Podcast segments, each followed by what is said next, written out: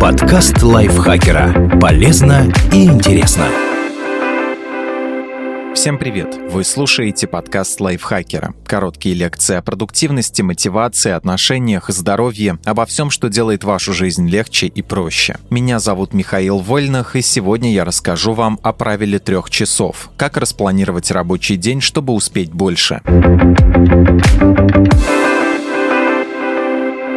Большинство стратегий тайм-менеджмента не универсальны. Они подходят одному человеку, но совершенно бесполезны для другого. Оливер Бергман, специалист по планированию времени и автор книги «4000 недель. Тайм-менеджмент для смертных», уверен, есть одно правило, которое будет эффективно для любого. Это правило трех часов. Каждый день выделяйте на сложные или творческие задачи 3 часа. Сначала внесите в расписание именно такие дела, а остальное время заполните занятиями, которые требуют меньше сил.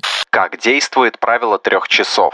Человек способен заниматься работой, которая требует максимального умственного напряжения и концентрации не дольше 3-4 часов в день. Тот же закон относится и к творческим занятиям. Поэтому, планируя расписание на день, стоит начинать с самых сложных задач. Не с тех дел, которые кажутся вам неприятными, но много энергии не отнимут, а с проектов, которые требуют серьезных усилий. Обычно в такие дела вы погружаетесь с головой, сильно переживаете, если что-то не выходит, и радуетесь, когда видите свой успех. Не всегда на такие дела можно выделить в расписании 3 часа подряд. Да и не нужно, мозг устанет и потребует отдыха. Попробуйте отметить в расписании два периода по полтора часа с перерывом между ними, который позволит восстановить силы. Важно не дробить время активной работы на много мелких промежутков, потому что вы не будете успевать каждый раз полностью погрузиться в задачу. Вот чем стоит заняться в самый продуктивный период. Обдумать задачу, планировать. Активно писать, рисовать, верстать, составлять схемы, анализировать информацию и делать выводы. Словом, выполнять вашу основную работу. Возможно, вам поначалу будет сложно трудиться с максимальной отдачей сил целых три часа, пусть даже и с перерывом. Захочется отвлечься, выпить кофе, проверить почту и соцсети. Не стоит этого делать. Сосредоточиваясь на деле, вы тренируете мозг и учитесь не терять концентрацию. Со временем вы избавитесь от желания отвлекаться. Все выделенное время вы будете увлечены работой. Возможно, трех часов в день вам будет недостаточно, поэтому стоит освободить в своем расписании еще один, запасной. Но только один. Если каждый день посвящать основному делу 3-4 часа и не позволять себе отвлекаться, то получится выполнить больше задач, чем при стандартном 8-часовом планировании. Оставшееся время можно заполнить более легкими для вас делами. Почему не стоит уделять важным задачам больше времени?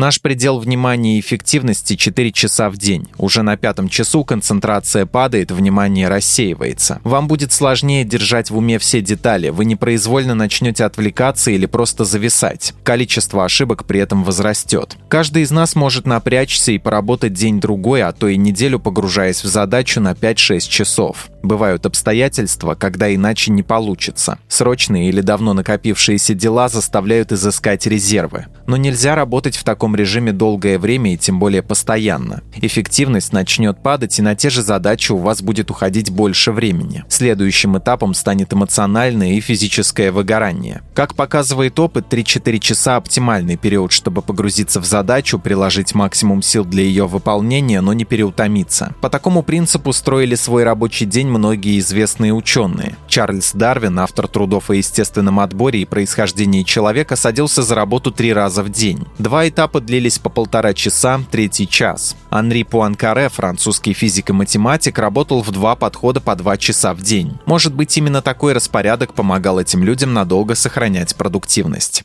Почему бывает сложно применять правило трех часов?